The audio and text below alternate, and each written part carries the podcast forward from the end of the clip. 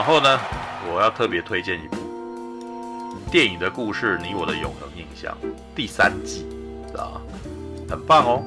对，这我不知道你们有没有在看这个影这个这个系列啊？第三季我还没看。第一季呃，丰富呢。对，电影的故事那个《你我的永恒印象》是 Netflix 的那个什么说？独占的那个什么一个节目。对。对然后这个节目基本上那个它第一季的时候呢，呃，我看一下，他有做了四集，就是他其实基本上是把那个啥电影怎么样拍出来这件事情。然后透过当事人的访谈，然后集结起来，然后把它，但是它跟一般幕后花絮又很不一样，知道？一般幕后花絮基本上就是，哎，这部电影都很伟大，然后大家其实每个人都很认真，然后每个人都很专业，然后我们最后请大家来去看这部片，知道？就是一切都讲好了，知道？那可是那个什么，这个系列基本上他也不是讲不好啦，他是故意用那种很细，对，有点戏谑的方式在讲这件事情，然后他的剪接。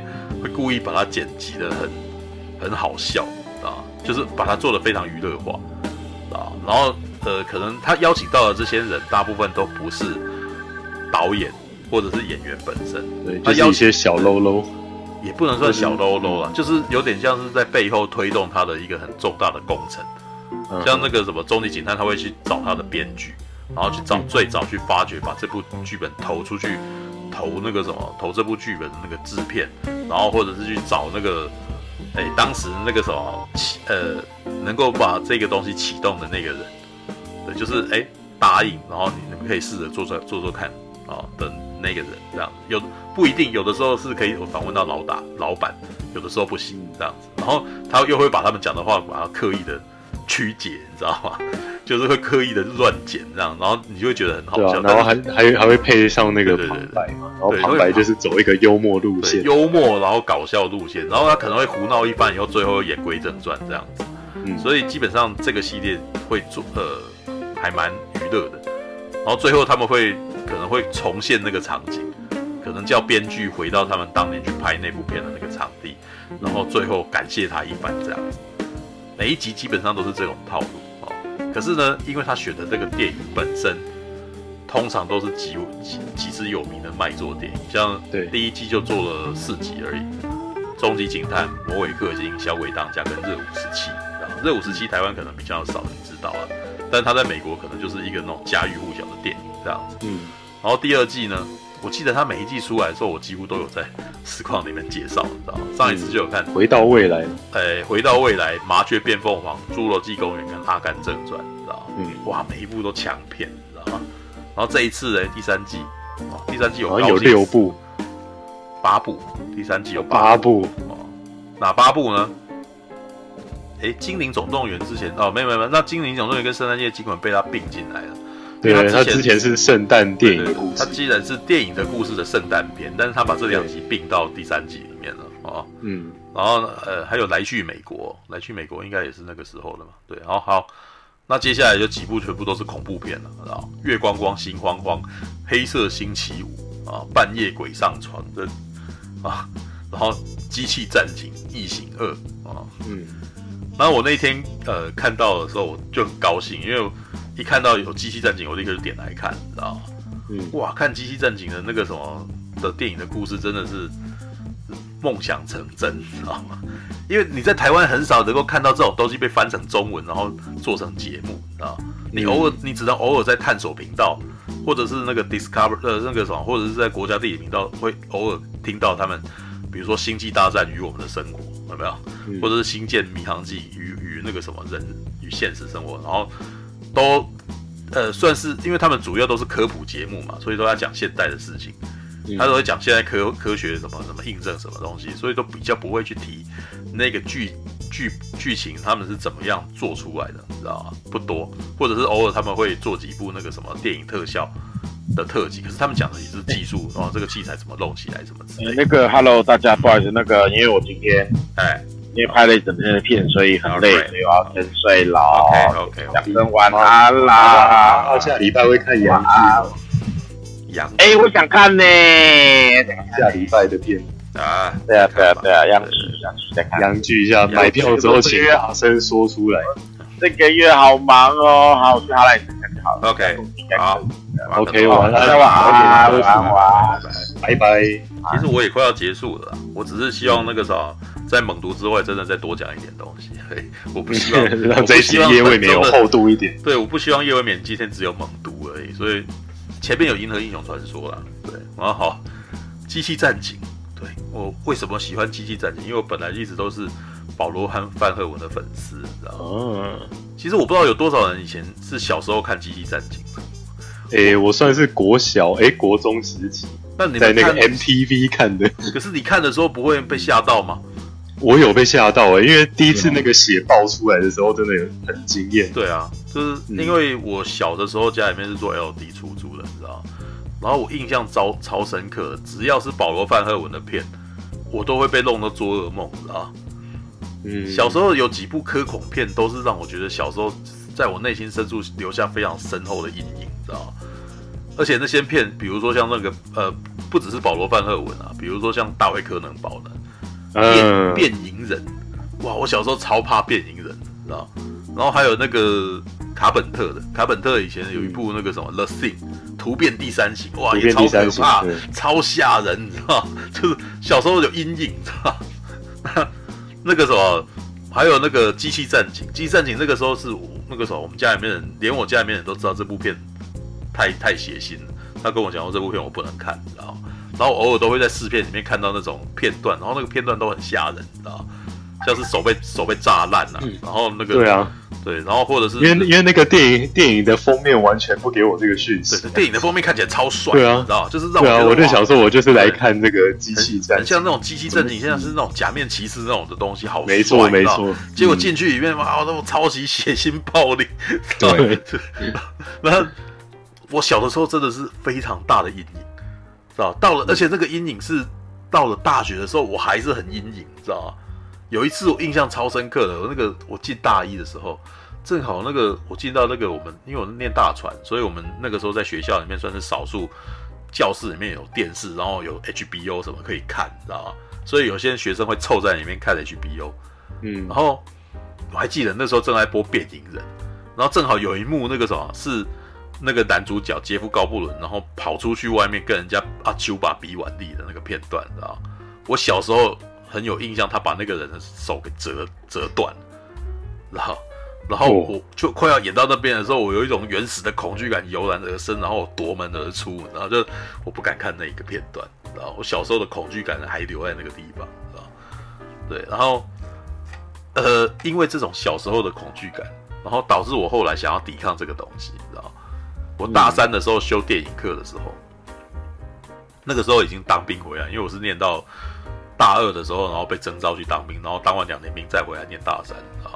嗯，然后回来的时候，很多学弟学妹都小我，就是跟我同年级的那个都已经小我两岁了，知道吗？嗯、对，就是反正就是跟一群年纪比我小的那个学妹，然后一起念那个。然后我内心深处已经，我觉得我已经克服这个，知道 我已经克服这个，所以我当学老师开始说，那这个呃这一门课你们要做一个报告哦，你自己可以选哦。然后选了以后让我审，然后我觉得你可以做，然后你再来做这个。然后我那时候说我要做保罗范赫文，然后老师眉毛一挑，哦，好啊，还不错哦，你你你你你刻意找了这个东西，你知道？因为当时我跟那些，因为我是回来以后学校才有这门课，知道？就是在那之前是没有电影课的啦。对，我回来以后发现我们学校多了一门电影欣赏课，所以我就去修这门，这样。那。他们可能就是都还是大一大二的那种学妹，然后他们可能选择的都是一些肤浅的片，啊，哦，这不能这样讲，就是他们目他们看得到的片这样子。然后我的内心深处就觉得，我一定要告诉你们，有些东西你们没看过，可是超屌，你知道吧？嗯，所以我就说我要保罗范赫文啊，啊，保罗范赫文，哎，那个啥，问我就对了啊，有好几片，还有好几部片可以挑，你知道吗？但是老实说，我在做那个报告的时候呢。我老实说，我还是看的不够多。大三的时候，大三的我还是看的不够多，因为我那时候自以为我了解保罗范赫文，但是我说资料一研究发下去，发现没有，就是资料研究以后发现他有几部大片我也没看过。干，嗯，像那个时候我只看过他的《机器战警》，嗯哦，然后《星舰战将》，然后还有什么？哎、嗯，欸《魔鬼总动员》。就是那个 Total Recall 啊，对对对，阿诺的那一部，对，都是科幻片。没没有，我没有看第六感追缉令。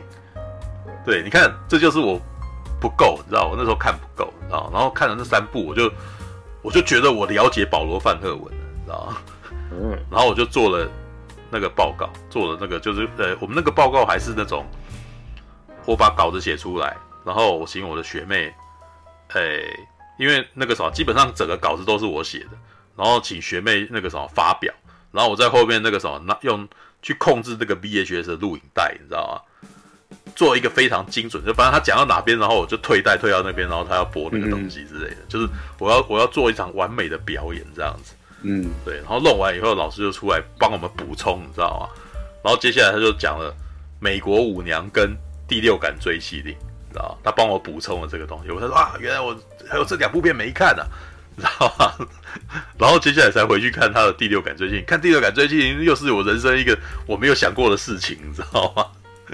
我还记得第六感最近是我跟我爸一起看，知道那是我大、哦、大概大三快大四，你知道那我完全不知道那是一部这样子的片，你知道他的电影的一开始就是做爱，嗯、就是女生在跟男生做爱，然后男女生把男生绑在那个什么，绑在那个铁床上面，他那个栏杆上面这样子，然后那个音乐是杰瑞高史密斯的音乐，前面用那种很悬疑的那种音乐，你知道然后可是前面的那一段舞。那那一段戏，非常的情欲，你知道，看到你都脸红心跳起来。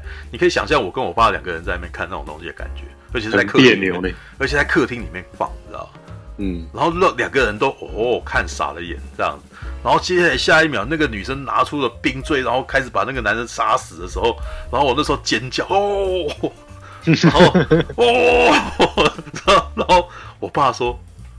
太可怕了，他喃喃自语，你知道，太可怕了。然后我万万万没想到，你知道，我只是那时候因为看那个第六感最近，我以为就是一部那种那个什么，跟那个年代差不多的那个什么，就是那种悬疑悬疑电影，你知道。而且那时候已经看看了那个沉默的羔羊，我想说应该跟沉默的羔羊差不多吧，然后结果没想到，哎，我实在是太嫩了。那个我忘完全忘记它是保罗范特文的片，你知道吗？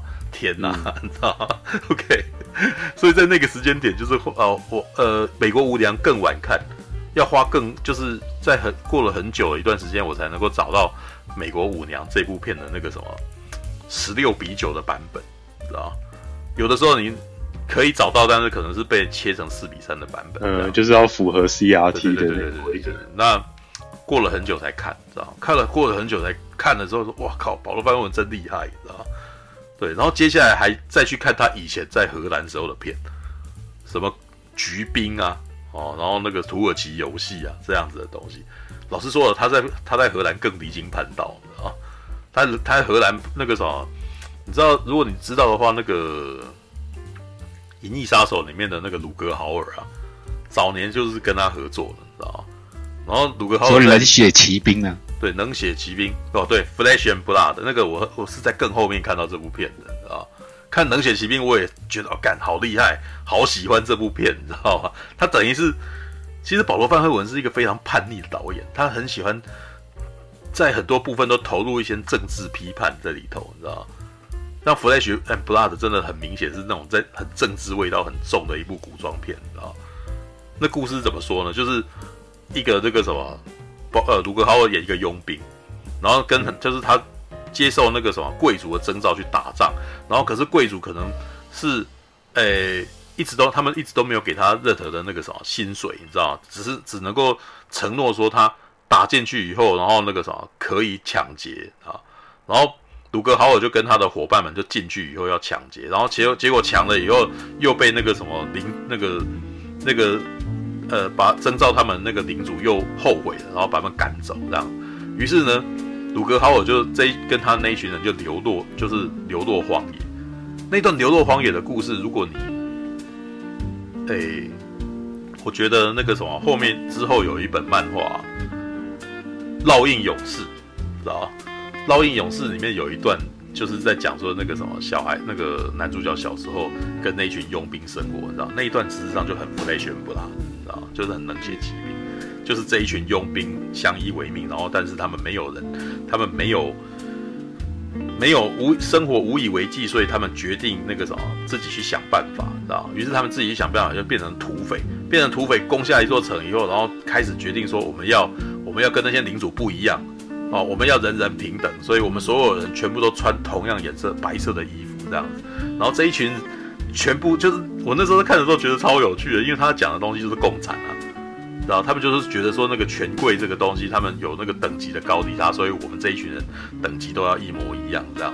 然后当他们攻进去以后，抢到了那个公主，你知道公主是珍妮佛·杰森·里演的，就是我们刚刚那个什么，哎，我们刚刚那个黑暗时刻，你知道那个克里斯汀贝尔是黑暗的女主角，你知道年轻时候，对，就是演公主，你知道在在冷血奇兵里面演公主，你知道对，然后。把她把她虏获了以后呢，结果鲁格豪尔带头，就是本来他们要轮奸，他们要轮奸奸珍妮佛杰森里，你知道吗？这个公主，因为人人平等嘛，每个人都可以享受这个战利品这样子。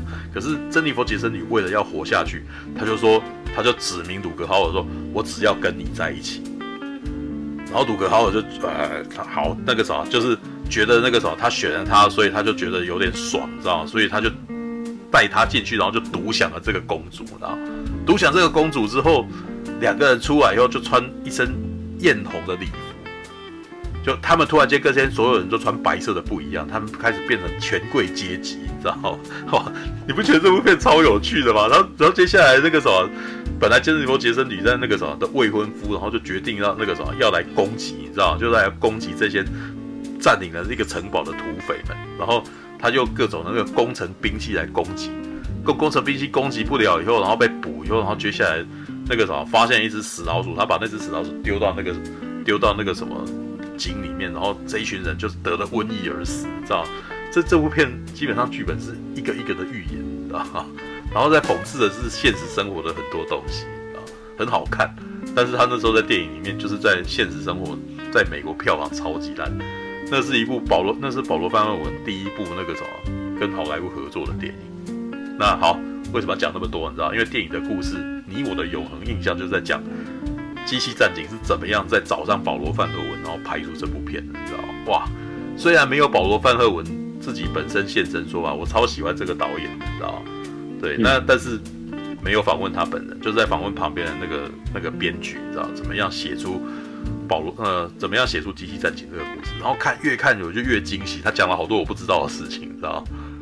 原来那个《机器战警》的编剧啊，爱德华诺米尔，他之前在当就是在那个影视，在那个什么电影发行公司里面当那个审编剧、审剧本的人啊。然后接下来呢，他会。到处兼职做一些自己那个什么外快，你知道什么外快？他跑去《银翼杀手》的那个工作场景去当那个什么助理，你知道？就就在那边处理那边乐色啊，然后什么的，你知道？然后他怎么样想出《机器战警》的剧本呢？他看到《银翼杀手》里面的那些仿生人，觉得那些人一点都不像机器人，所以他就开始思考说：那如果是他写故事，他会写出一个真正的机器人来。所以他就写了一个《机器战警》的故事，知道？然后写出来以后，后来怎么样被采用了？被那个猎户被猎户座给采呃猎户座影业吧给采用。为什么？因为因为猎户座影业那个时候正好在一九八七年推出一部电影叫做《魔鬼终结者》，就是已经呃拍拍一个那种机器人为主角的故事，然后赚钱，你知道吗？所以接下来再一部机器人为主角故事的剧本，哎，OK，我可以接受这样子。然后本来呢，阿诺有兴趣想要演。因为阿诺演演的一个机器人呢，他觉得那个时候演机器人很赚钱这样子，他可以他可以接受再演一次机器人，你知道吗？对，只是呢，里面那个幕后里面讲的事情很好笑，因为阿诺长得非常的雄壮威武，你知道吗？他很壮，然后又很高大。那如果你很壮很高大，在身上再再装那个盔甲的话，他基本上叫做 unstoppable，就是基本上没有没有任何东西可以击败他的感觉，你知道吗？对。可是。魔鬼中魔鬼机器战警是在讲一个机器战警苦战的故事啊，所以不行，你知道吗？所所以阿诺后来就是被排除在那个什么主角的那个名单之外。就是虽然他的确很有，的确是已经是那个啥是个明星了，所以但是很明显是不符合这部片的宗旨的。对，而且呢，这剧本后来为什么会给保罗·范赫文导？你知道吗？他在前面那个什么，按照这个节目的那个逻辑，事实上很不应该找他导，因为前面讲说哇，他已经又赔了，你知道，然后花了很多钱，然后而且他这个脾气非常不好，哦，怎么又找上保罗·范赫文？然后哇，这个理由让人家很感动，你知道。因为他是欧洲导演啊，由欧洲导演来描述美国的那个电影啊，有有欧洲的导演来拍美国电影，他们其实都不会拍得很死板，他们都会拍得很有特色，你知道？嗯，对，那也的确是这样。你看《银翼杀手》多有特色，你知道吗？对，正好那个时候八零年，应该是说正好那个时候美国的导演其实都有点那个什么，他们的那个有点僵化，所以他们其实真的会比较习惯，就是呃。而且猎户座影业又不是类似华纳或者是迪士尼这一种大片厂，他们喜欢走出奇制胜的那个路线，你知道？所以他们的情况就是，当然我我我敢我敢说，其实这跟经济也是有关系的。他们去欧洲找导演比较便宜，知道？知道这跟我们现在会呃，现在好莱坞会跑去国外找导找那个什么剧本啊，跟导演是有是很相似的，知道？成本比较低一点，而且呢，他会带来不一样的眼光，这样子。但是呢，他愿意再选择一次保罗·范文，真的是很特别。因为《Flash and Blood》冷血奇兵，事实上票房很不好，所以这些制片能够愿意再选上他，真的是应该是相信他的能力，你知道吗？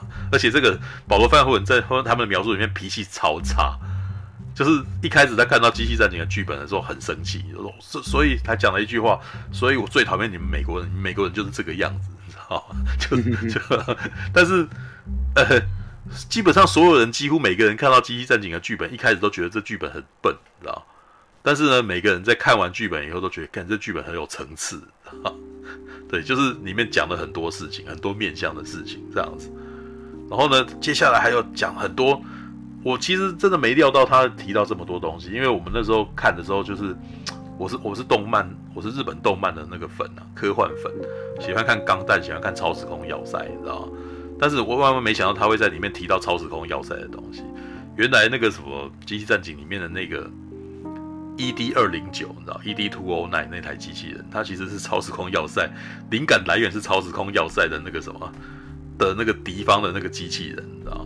那为什么？因为那些设计师本身，我只能说这个什么机械设计啊，然后跟美学设计，其实基本上美国跟日本真的互相在影响对方，嗯，知道？因为。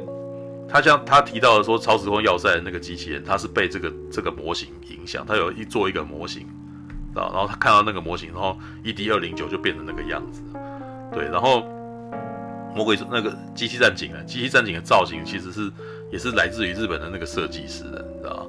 哎，我看一下，我那时候哎，我我有写一段那个，就是那个设计师其实专门在设计那个什么性感机器人，他喜欢把机器人画成那个就是。从那个金属质感的样子，然后你就会觉得它很 sexy，你知道吗？对，但是呢，这个造型从哪来的？从大都会来的，你知道吗？那个他的创作灵感哦，是真的蛮像的。对，就是从大都会跟那个什么星际大战的 C 三 PO 来的，你知道吗？哎、欸，对，对，那 那等于是他从那个性感机，然后接下来好莱坞这边的制作团队再从性感机器人的造型，而且它里面讲的很好笑，他说他本来一开始就设定希望机器战警是 sexy 的。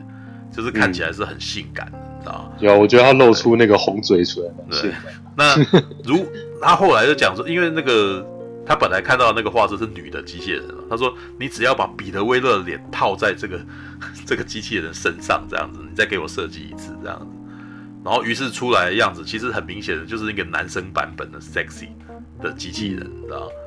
对，而且还是开就是。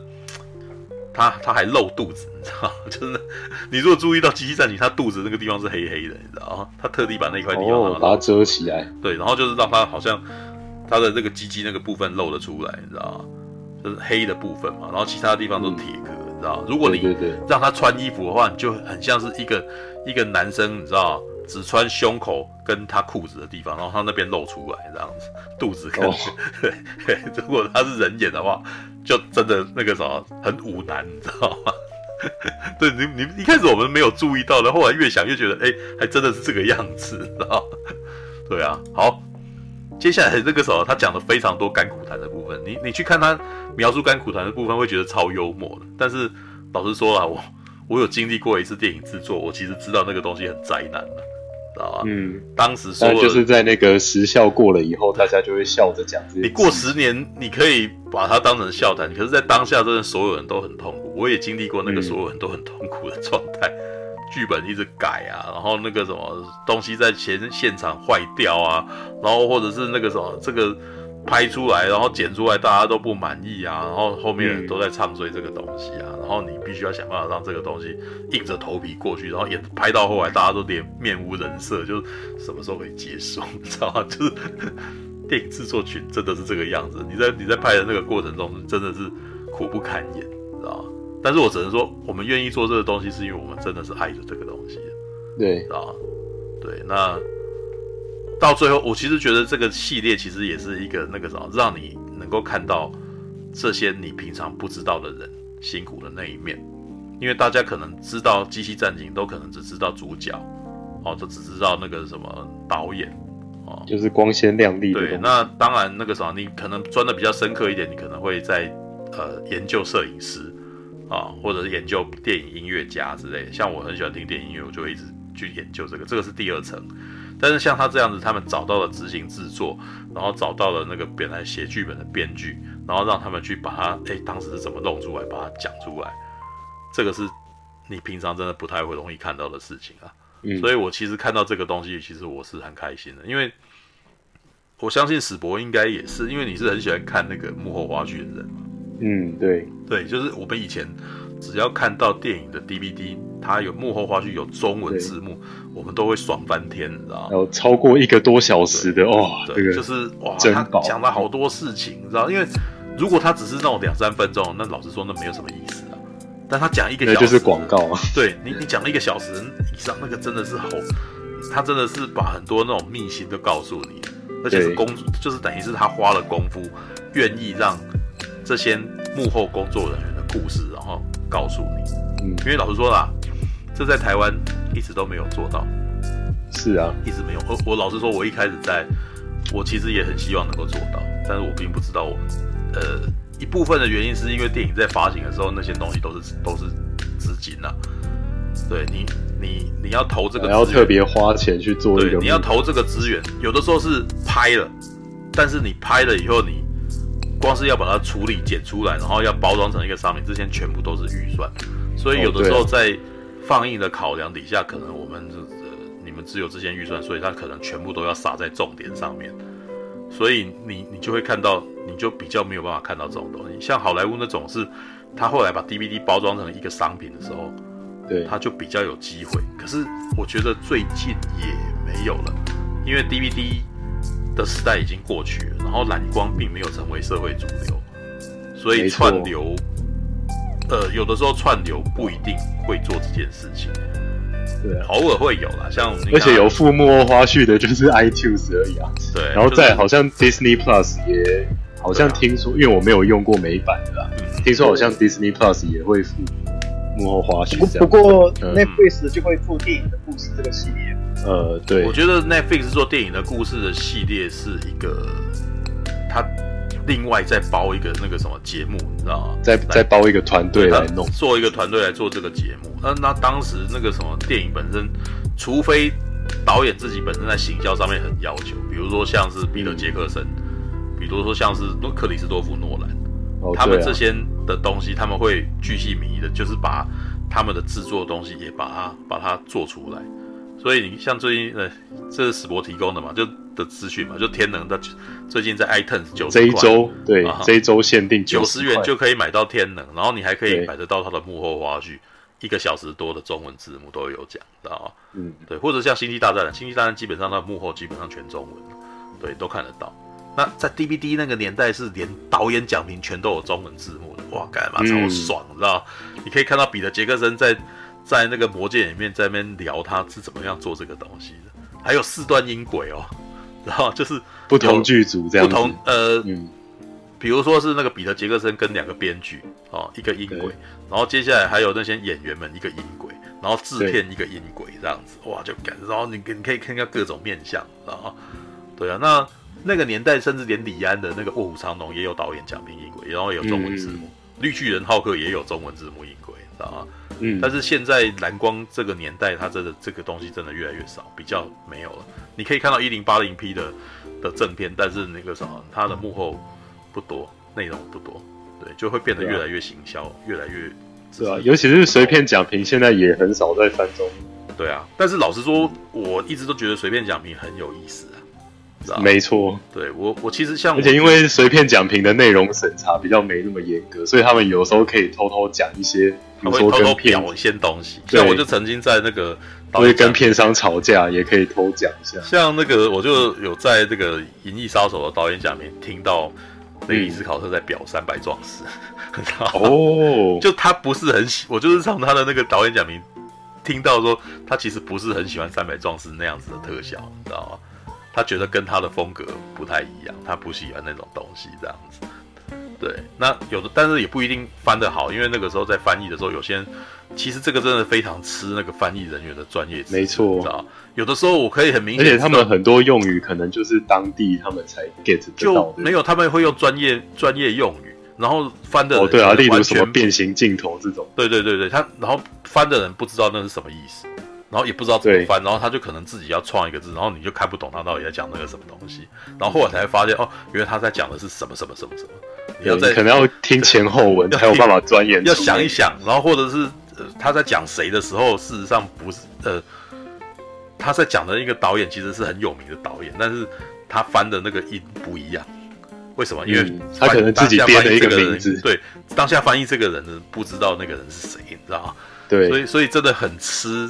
那个什么，有的时候你还不一定讨厌翻译员是不是影迷？对，那那不一定有办法，但是只能够说，那可能当时的预算压，真的翻译预算真的压得很低啊。那个东西在教稿上面其实也没有办法很好啊。对啊，但是老实说，连这个时段都过了，现在比较没有办法看到这个东西。对啊，不过我觉得，我个人很希望以后能够出现一种东西是。你可以在，比如说，你可以在 Netflix 的音轨上面听到，哦，对啊的这种东西，就是选音轨，因为现在 Netflix 选音轨大部分就是啊日文配音，对啊，或者是什么那个那种叫什么口述影像这种音轨，哦、但就是没有一个随便讲。日文配音还蛮有趣的、啊，像上次看《沙丘魔堡》日文配音，我就觉得，哎靠，其实好像比正片好看，你知道？就就是日本人那个什么，他那种配大合剧的那种方式，反而让《沙丘魔堡》变得。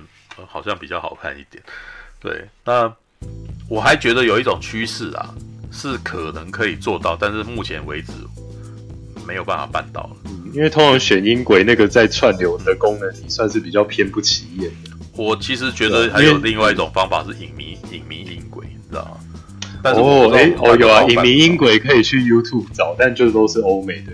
欧美的网友在聊这样子，啊、然后你还要特别把那一段音轨拿去 match 你的影像，啊、你还要在那边那边暂停播放，暂停播放。因为因为我们目前没有版权，如果我们拥有可以这么做，就是如果版权方可以容许我们做这种事的话，我们就可以玩一个史博跟实况讲评音轨，半瓶醋跟大侠一起看魔戒，嗯、然后你只能够听到我们讲话这样，然后画面打我们讲话这样，那就是我们的那个。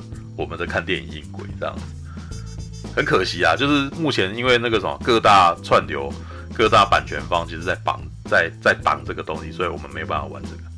对，这很可惜。以前其实有那个啊，像那个什么《鬼灭之刃》啊，或者是《进击的巨人》，那个时候其实一开始是有在玩这个的，而且还要出现很多分割画面的点，有没有在看那个东西？有没有？啊，然后大家会没哦哦，怎么之类的？你知道外国人最激动了，知道看到那个即时反应。对啊，没有，他们前一阵子有在玩那个一群人看预告的反应，你知道吗？对，甚至那个我记得吉他棒那个时候吧，对啊，他们那个时候也也有想要玩这个，但老实说，我觉得好假，就就台湾人的个性没有那么的夸张，会想要做效果。台湾的个性，台湾人的个性没有那么夸张，不要去学美国人的 YouTuber，知道吗？台湾 YouTuber 学美国 YouTuber 就是有一个字，就是假，你知道吗？就是看起来就不像真的，你知道？就是那个个性很怪异，就是那个反那个情绪反应很奇怪。对，好吧，就是只能说，因为光是在台湾的电影院就看不到，好吧？那我只能说我放不开啊，我放不开，你知道吗？像像我看到那个什么，有一次瓜吉看《星际大战》，看到那个预告片，看到哭，然后看到哭。刚完有马，我记得马大也有哭。我我那马马大哭这个很正常。好了，马大本来就是情绪激动之人，你知道，跟他相处久了，觉得这个瓜吉哭很奇怪，你知道吗？很怪异，知道吗？我自己看，我自己看《星际大战》，他们好像有请我看一次《星际大战》的预告，然后我有录了我那个我的画面给他们，你知道吗？嗯，然后他他们没采用，我想。应该我的情绪反应不够不够戏剧化，我只有哦哦，哦，是这样子吗？啊，那怎样？我我还没有反应过来呢，你知道吗？但是有啦，以前有几个预告片，比如说看到韩索罗出来的时候，我是真的有哦这样子尖叫了一声，这样子，对吧？但原地觉醒那个时候好像吉拿棒还没出来，对，原力觉醒这个，但是那个时候我还只是一介普通的那个什么。对，我还没有去当做 YouTuber 什么的，就是我那时候感觉也也也认识哦，可以，这个还蛮棒的这样子。啊，最近那个什么，最近的话应该是蜘蛛人吧？哦，对，蜘蛛人的这个，但我真的觉，我我真的觉得蜘蛛人那支预告片剪得很好，知道？它是有故事的预告片，它不，它可不是，对，它可不是东一个西一个，让你呃，原来有什么这样子，它它本身就带有故事。就奇异博士这个什么调皮的捣蛋的眼神，然后对，然后王真拿你没办法，对，真拿你没办法，然后然后觉得，然后再加上那个什么蜘蛛人在那边搞威啊，然后打，然后哎，然后最后那个哎八爪博士出来，哇，这起承转合，嗯、呃，光是两分钟的部分就已经一个故事了，你知道吗？它是自带故事的一个一个预告片。啊，不是那种每个人那个什么低沉的声音讲一讲，然后你左边宣告一声，右边宣告一声，然后敬请期待。对，嗯，没有，不是那种东西，它本身就有一个波，它本来就有一个剧情曲线。对，这是近期我觉得看的最好看的预告片，然后 All right，OK，这是最后一个，我们啊晚上两点，哎，我们这样子也是讲个五钟头啊，好吧？哎，今天促修那个，今天下午是有人在访问，是吗？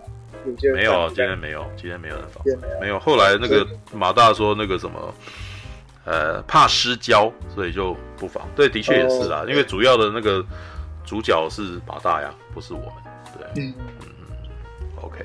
对，我还想说那个那个你又那个又可以上那个媒体，哎，要还要好好把握一下。的，这个没有，没有，没有，没有，没有，没有，还不是我们的时间哦。对对对，总有一天，哎。没有，我其实不是很在乎这个啦。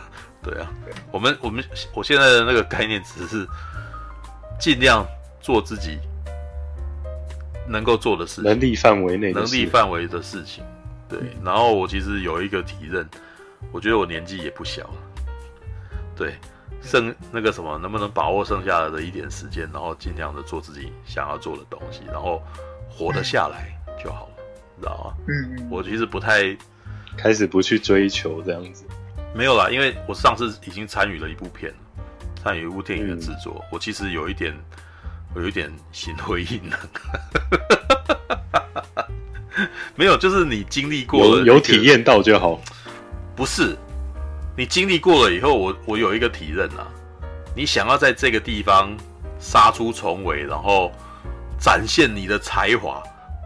不一定是你，呃，其实不一定是你没才华，你可能有这个才华，但是呢，你想要在这个地方杀上头，然后把把你想要做的事情做成功，可能不只是才华，你可能必须还要有政治手腕这件事情，你可能必须就像上礼拜聊那个独家新闻，对对，你可能必须还要有手段，你才可能在这个环境里面有真能够做到一点事情。然后我经过这一次之后。嗯我觉得我好像没有这个手腕，对，然后我觉得我我也不喜欢用这个手腕，就是首先我不能力值不够，我我我没有政治，对，我没有政治能力，我也没有，我也没有那种，而且每次要做这种事情的时候，我内心就很难过，就很厌恶，所以我很觉得很累，对，所以呃，我有参与过，然后。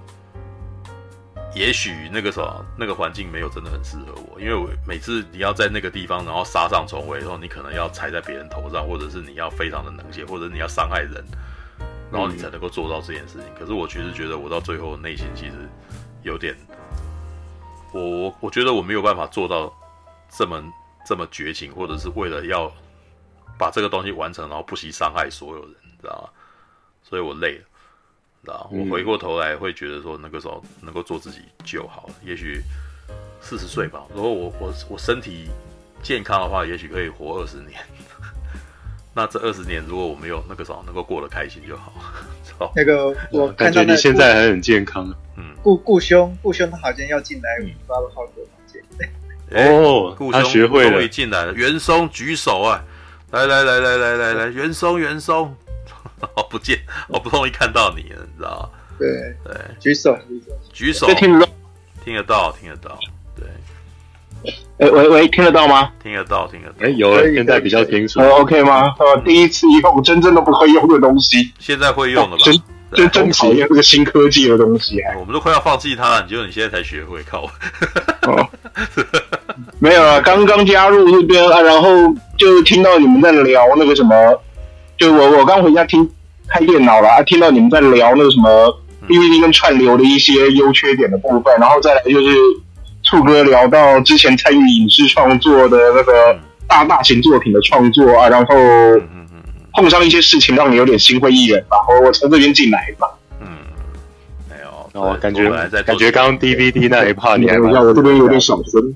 嗯，好。没有啊，我们刚刚在聊 DVD 的时候，那可惜错过了。对，我们在聊 DVD 音轨跟 DVD 奖品啊，就是那个那个幕后花絮加中文。对啊，之之前之前 DVD 刚开始流行的时候，也也。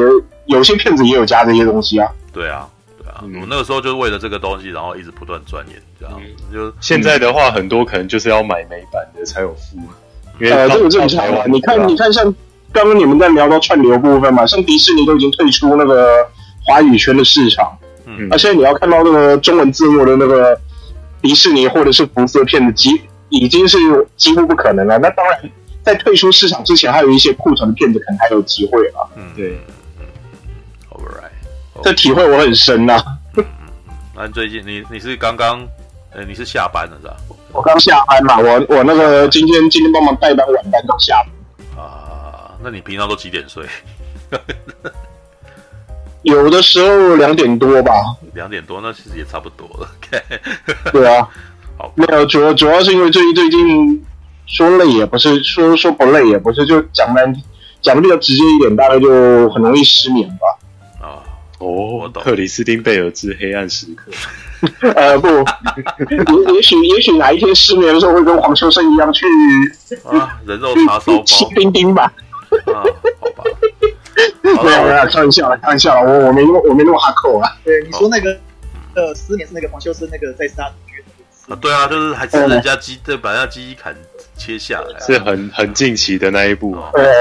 不过不过老实说了，真的真的要讲那部片，我觉得它不是黄秋生演的那那一系列哈扣片里头最哈扣的片吧？哦，当然了，最最疯的还是九零年代那一批片子啦。嗯嗯，对对，OK。对，所以所以我我还蛮期待，就虽然说我我知道已经有些地方能够看得到《怒火》这部片，但是我还是蛮期待在电影看。嗯，怒火，嗯，怒火。看他最近在台湾玩的蛮开心的。哎，对啊，那顾兄，你会想看他在那个公司拍哪部？突然忘记四楼的天堂。我可能最近这几天有空看，先看一两一两集，在 Netflix 那边已经上线了，我先看一两集吧。我我，你顾兄，你你的那个什么特写，我刚刚把他脸放特写，我突然间想到有点像金家金家便利商店的爸爸，啊 啊，你没有看那个 他那一部。就是脸圆圆的，然后有那张照片，我那个时候也就不晓得 Clubhouse 要怎么弄，那我我就随便拍了一张照片丢了啊。All right，OK，哎，下你你下个礼拜还有空吗？啊，下礼拜我呃下礼拜我看二十二号应该 OK，我我那一天我那个休息，所以所以我应该会去戏院先把那个月光光第二集还有那个怒火看完。哦，那你还蛮适合聊月光光心慌慌，月光光心慌慌。哎，你应该你看我最近，你看我最近都在都在写那个旧系列的那些文啊。对啊，其实我对麦克迈尔斯系列没有那么熟啊。对我反而比较常看到。其实我自己也还好，严格我就只有看原始的那一集跟那个新。一九七八年那个版本是最好的，嗯没有第二句话。约翰卡本特那个版本是最好的。嗯，我我好像第一集也没有看到，我好反正我那个时候哦，现在 Netflix 都有机会看一下。那个在 Netflix 上面，它它资源还在上面，可以再去看，有机会看一下。它它里头玩蛮多的摄影技巧，哦，而且都是基本功的摄影技巧，还有一些在在背景观众不容易看到的地方，其实都有他的身影的。哦哦哦，他可能会突然哎在后面开车开过去这样，但是摄影机没有特别 focus 在那边。嗯，那个还蛮酷的。好，我应该要来研究一下，看看有没有时间可以研究。OK，好吧。哎，其实朋友，你你上来太晚，我就是因为要准备要收播。对啊，没关系。哎，你先休息啊。我一个人独撑两两部那个克里斯汀贝尔是黑暗时刻跟电影的故事。没有，我就只是想看看这个东西怎么用，啊，然后先熟悉一下啦。OK 的，先上来当测试。现在应该对啊，现在应该知道怎么用，因为其实它其实不是那么困难。对啊，嗯。OK，那好了，那就是先这样子啊。对啊，好了，大家晚安啦，就就上来打个招呼啦。打个招呼，没问题。OK，嗯，好，感谢大家。好吧，早点休息啊。好，哎，晚安，晚安。好，下礼拜见了。下礼拜见，拜拜，拜拜，拜拜，拜拜。